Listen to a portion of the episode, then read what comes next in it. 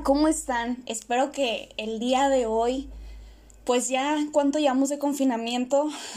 ya perdimos la cuenta. Eh, todos los que están en casa y que tienen su sueldo seguro y que están bien, les mando un abrazo. Eh, espero que se den cuenta de lo afortunados que son y a los que no, que todavía tienen que salir a trabajar, que tal vez les recortaron el sueldo o que tal vez hay despidos en su empresa y tienen o corren el riesgo, vaya, de que algo pase con, con ustedes, pues les mando un doble abrazo y mucha fuerza porque pues ahora sí que nadie se lo esperaba, ¿no?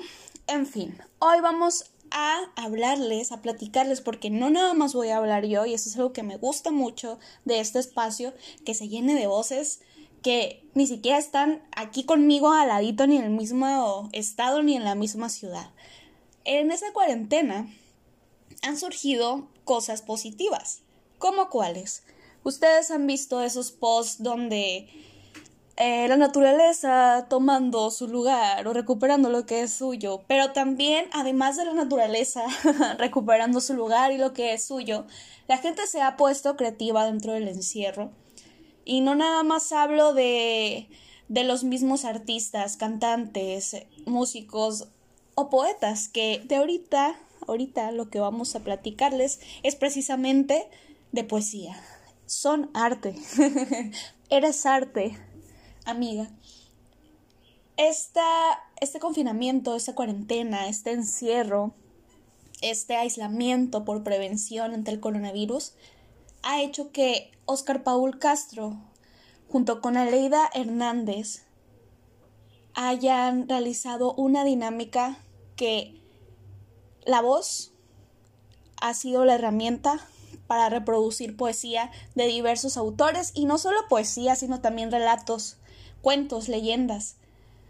Y es que creo que eso es algo muy bueno porque, quieran o no, últimamente aquí en Culiacán pues se han abierto espacios para, para la lectura y para, para recitar poesía, la lectura un poema, vaya, la redundancia pero siempre es como que el mismo grupo, ¿no? Siempre son las mismas personas.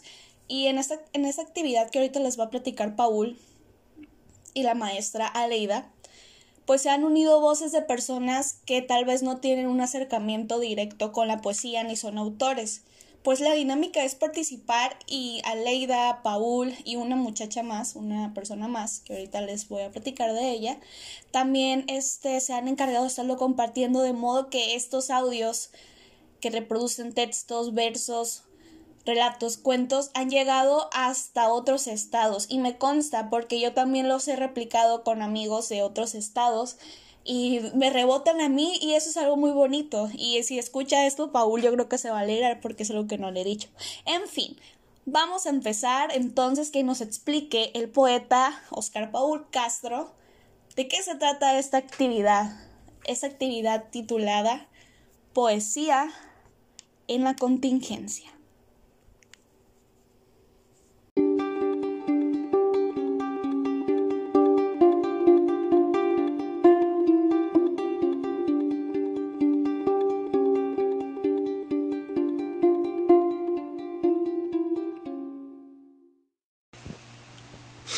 Hola Jazz. Pues primero que nada, muchas gracias por invitarme a tu, a tu programa. Este, muy interesante tu proyecto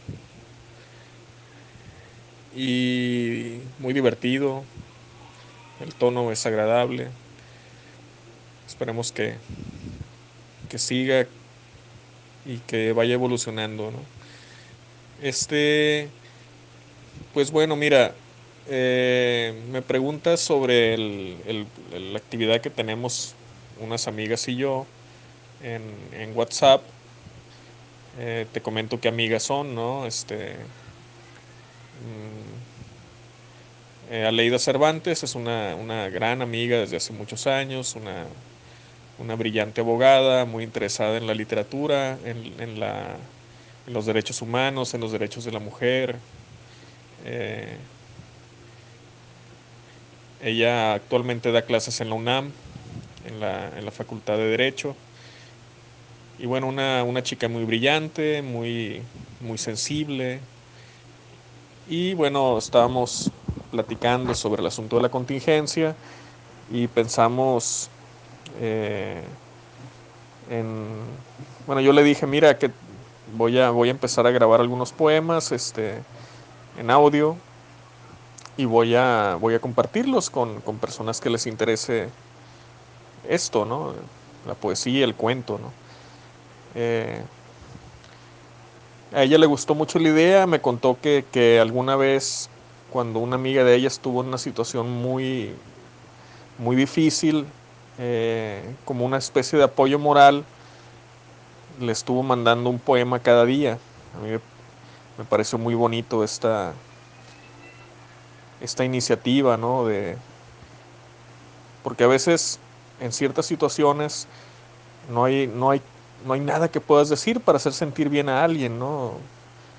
Todo suena hueco, ¿no? Todo suena este, insuficiente, ¿no? Entonces, la poesía tiene esa, esa cualidad de llegar a, lugares, eh, la poesía y la, literatura, ¿no? de llegar a lugares eh, que a través de otros lenguajes ¿no? de la vida cotidiana no podemos llegar. ¿no? Este, entonces eh, decidimos que que íbamos a hacer invitaciones a través de Facebook, a través de WhatsApp, para que los interesados y interesadas nos dejaran su número y a través de una lista de difusión mandarles un poema cada día, ¿no? o un cuento, eh, un fragmento de algún texto interesante, literario. Eh, y bueno, esto lo, lo hemos estado haciendo, eh, ella por su lado, yo por el mío. Después se sumó otra, otra gran amiga y también que es escritora, la Fira Rocha. Eh, eh, ella también es sinaloense, también vive en el DF y bueno, también es amiga de Leida, amiga mía. Ella también está colaborando, haciendo grabaciones.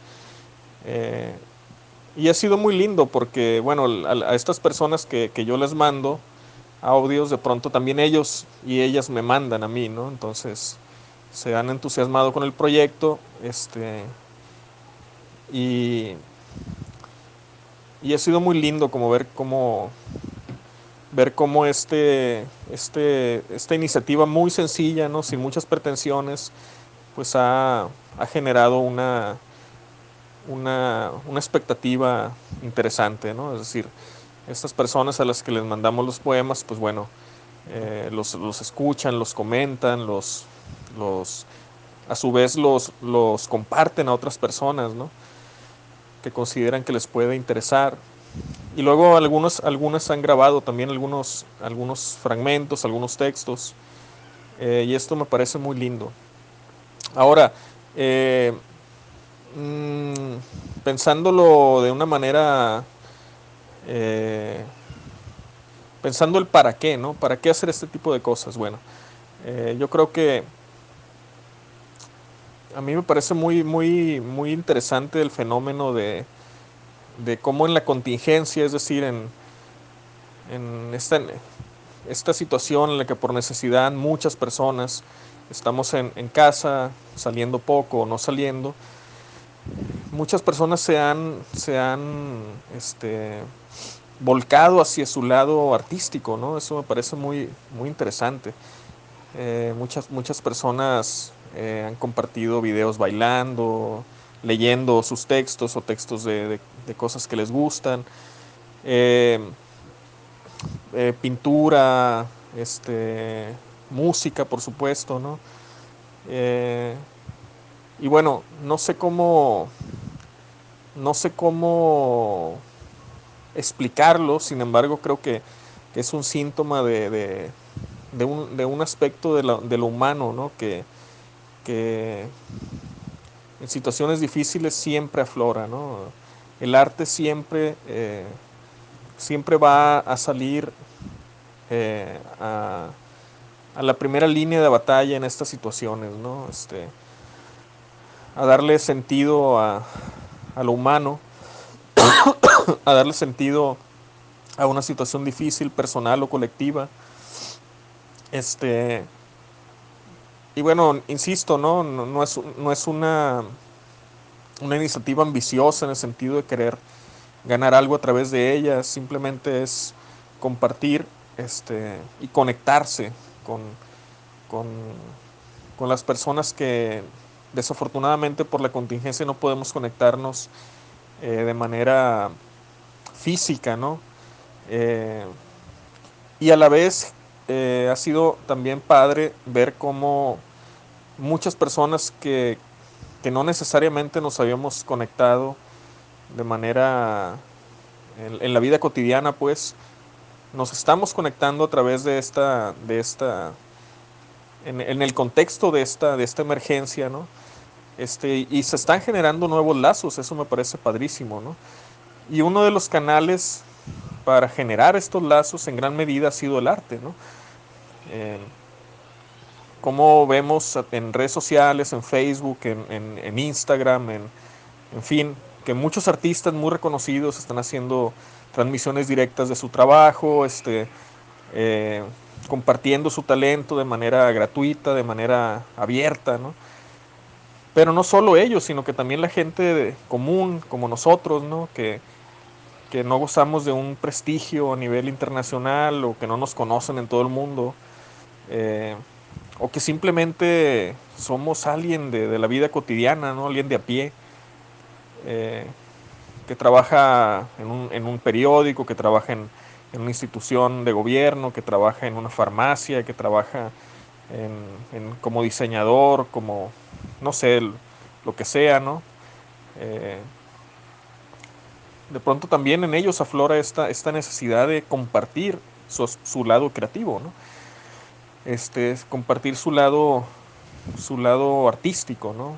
Eh, y insisto, esto está generando nuevos lazos, está generando este, relaciones inéditas y también reforzando relaciones que ya estaban ahí eh,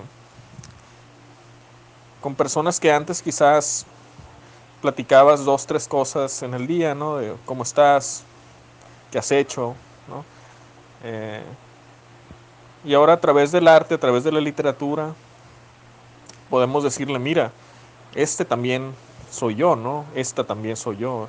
Yo también leo, yo también escribo, yo también bailo, yo... Eh, además de lo que conoces, también soy esto, ¿no? Eh, es como una especie de, de estar encerrados pero el, hecho de estar encerrados nos está obligando a abrirnos al mundo, ¿no? Abrirnos de una manera eh, que quizás en, otras épocas era imposible, ¿no? Se habla mucho de lo negativo de las redes sociales, pero creo que este, este, este momento está mostrando también el, lado positivo de las redes sociales, ¿no? El lado eh, generoso de, de esto de esto, ¿no? de estos medios que de pronto pueden ser muy cuestionables en cuanto al, bien o al mal que hacen a la, humanidad. ¿no? Eh, yo creo que este aspecto es bueno y, bueno, ¿qué, qué, en qué repercutirá en nosotros? Pues bueno, eso tendríamos que, este, reflexionarlo eh, en ese, precisamente en, en estos días, en esta coyuntura. ¿no?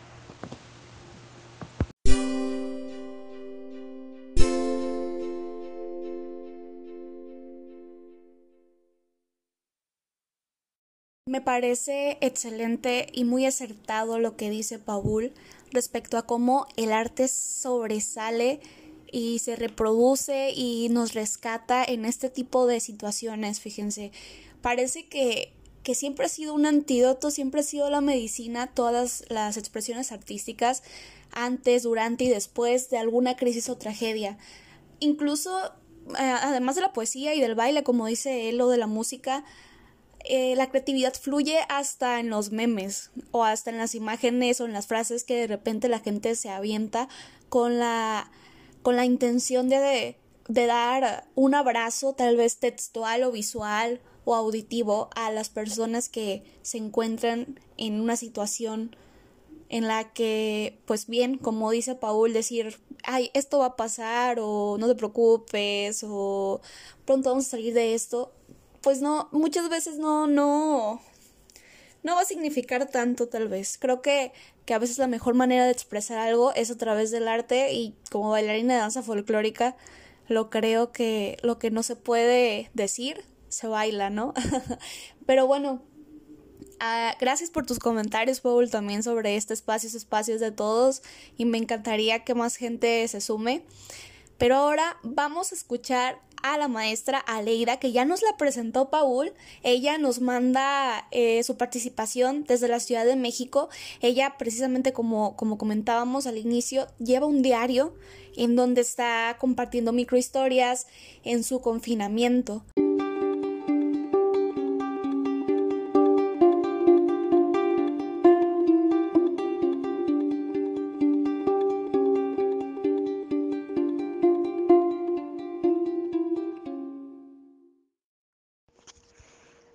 Hola, soy Aleida Hernández Cervantes, investigadora y profesora de la UNAM. en estos momentos de hashtag Quédate en casa, Oscar eh, Paul Castro y yo, junto con otras compañeras y compañeros, amigos y amigas, estamos grabando poemas para compartir y socializar en las redes eh, de WhatsApp y otras redes en estos momentos de aislamiento, eh, de sana distancia, estamos tratando de hacer de la poesía algo que nos reconforte, algo que nos una, algo que nos haga sentir vivos, vivas, eh, vibrantes y sobre todo empáticos y empáticas con lo que estamos viviendo en nuestro país y en el mundo. La poesía es una manera de tejer eh, relaciones, de tender puentes, de comunicarnos y también de tranquilizarnos. Creo que esa es una, de, eh, es una de las ideas, una de las motivaciones para estar grabando poemas y compartirlos. Así que si tú quieres compartirlo, graba un poema y envíanoslo. También por otra parte estoy haciendo un diario, un diario cada dos días, eh, por las noches, que le he llamado diario intermitente del hashtag quédate en casa, que tiene que ver con microhistorias que vivo eh, junto con mi hijo, mi pareja, mi esposo y, mis, y, bueno, lo que estamos viviendo cada uno de nosotros en el espacio donde, donde estamos, donde compartimos las tareas que realizamos en nuestro espacio, las actividades, cómo nos sentimos, cómo lo vivo, cómo qué, pasa por mis emociones, qué pasa por mis pensamientos, entre otras cosas. Dejar, la idea es dejar un registro de todo esto que nos está sucediendo en lo individual y como colectividad. Eso está en el blog de www.humanidadexpuesta.wordpress.com por si lo quieren consultar, compartir y comentar. Muchas gracias, un abrazo y sana distancia y quédate en casa. Qué tranquilidad me da la voz de la maestra Leida. Muchas gracias, maestra, por tomarse el tiempo de, de platicarnos sobre, sobre su blog, sobre esta iniciativa junto con Paul. Qué magia puede hacer el Internet, ¿se dan cuenta? O sea, todo esto ha sido totalmente mediático por WhatsApp, vaya. Y pues la maestra está en Ciudad de México, hay personas que se han unido a esta dinámica que está en otros estados, que estamos en otra casa, en otra ciudad. Es algo bien, bien padre que la, a mí me emociona mucho ese tipo de, de unión, se podría llamar, de participación. Ven cómo las redes sociales sí se pueden usar para algo bonito, algo que aporte, algo chilo, vaya. Vamos a escuchar una vez más a la maestra Alida, pero ahora ella nos va a contar, nos va a relatar nos va a leer, vaya, una de sus microhistorias en el blog que ella mencionó para que la busquen y la sigan.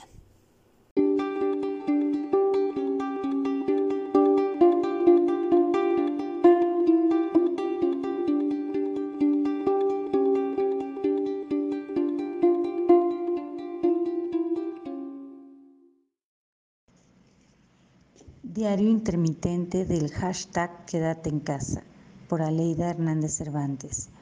Día X, 3 y 4 de abril.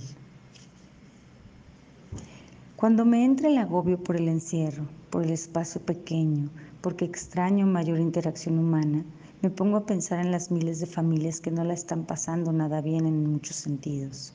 Me pongo a pensar, por ejemplo, en familias que tienen que compartir espacios pequeños teniendo actividades o intereses distintos.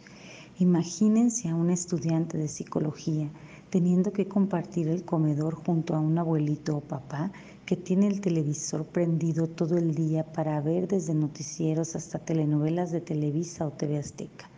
¿Con qué concentración creen que pueda avanzar en todas las tareas que le piden en la universidad online?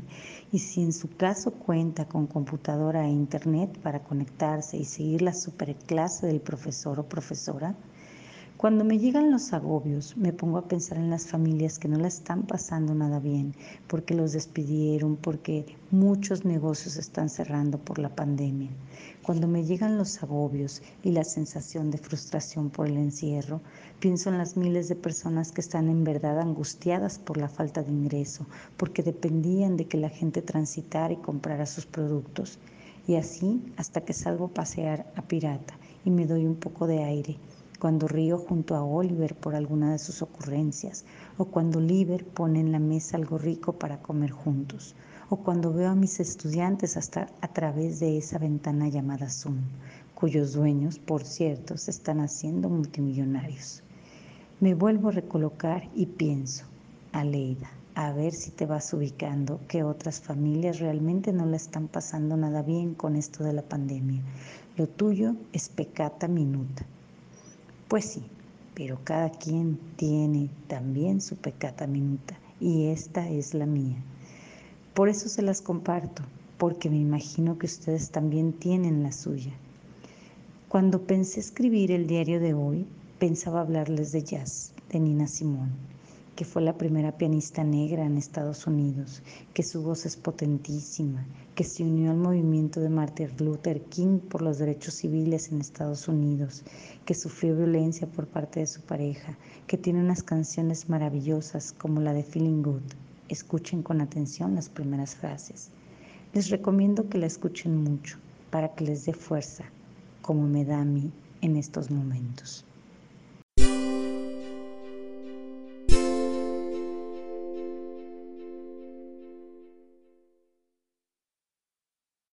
Vaya, esto es una reflexión muy buena de la maestra Aleida que yo creo que muchos de nosotros ya la hemos tenido cuando creemos que la estamos pasando mal, pero allá afuera hay demasiadas cosas que, que no nos damos cuenta.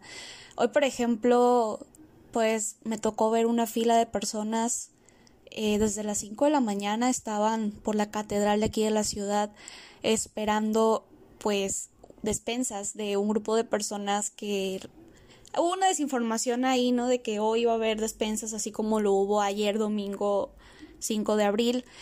Se está haciendo una red de, ciudadanos de aquí de Culiacán para dar despensas a las personas que se quedaron sin empleo por esta contingencia eh, de salud son personas que no tienen prestaciones ni goce de sueldo. Hablamos de personas de la periferia de Culiacán. Hablamos de gente que sus trabajos son para vivir al día y nosotros muchas veces nos quejamos. Yo me quejo de que digo, ay, no me gusta estar encerrada, pero no me doy cuenta lo afortunada que soy en tener pues lo que tengo que no es mucho, pero tengo, ¿no?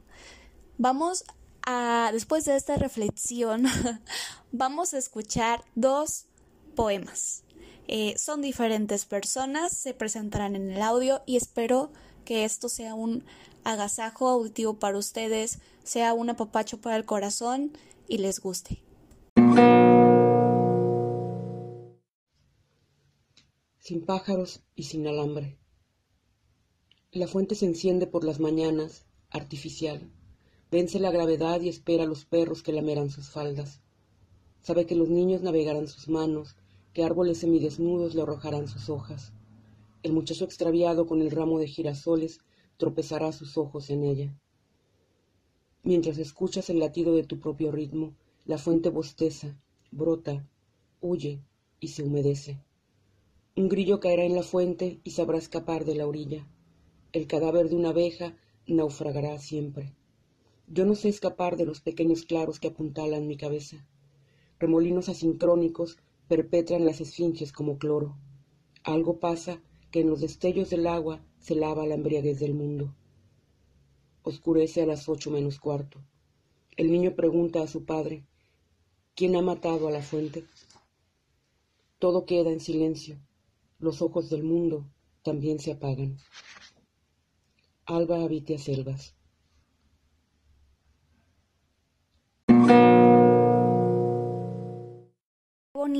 Qué bonita voz y qué bonito todo. Gracias Flora Calderón por compartirnos esta lectura de Pájaros en el Alambre y ahora vamos con una voz distinta. Escúchenlo ustedes. Anillos de ceniza de Alejandra Pizarnik, dedicado a Cristina Campo. Son mis voces cantando para que no canten ellos, los amordazados grismente en el alba, los vestidos de pájaro desolado en la lluvia. Hay, en la espera, un rumor a lila rompiéndose, y hay, cuando viene el día, una partición de sol en pequeños soles negros, y cuando es de noche, siempre, una tribu de palabras mutiladas busca asilo en mi garganta para que no canten ellos, los funestos, los dueños del silencio.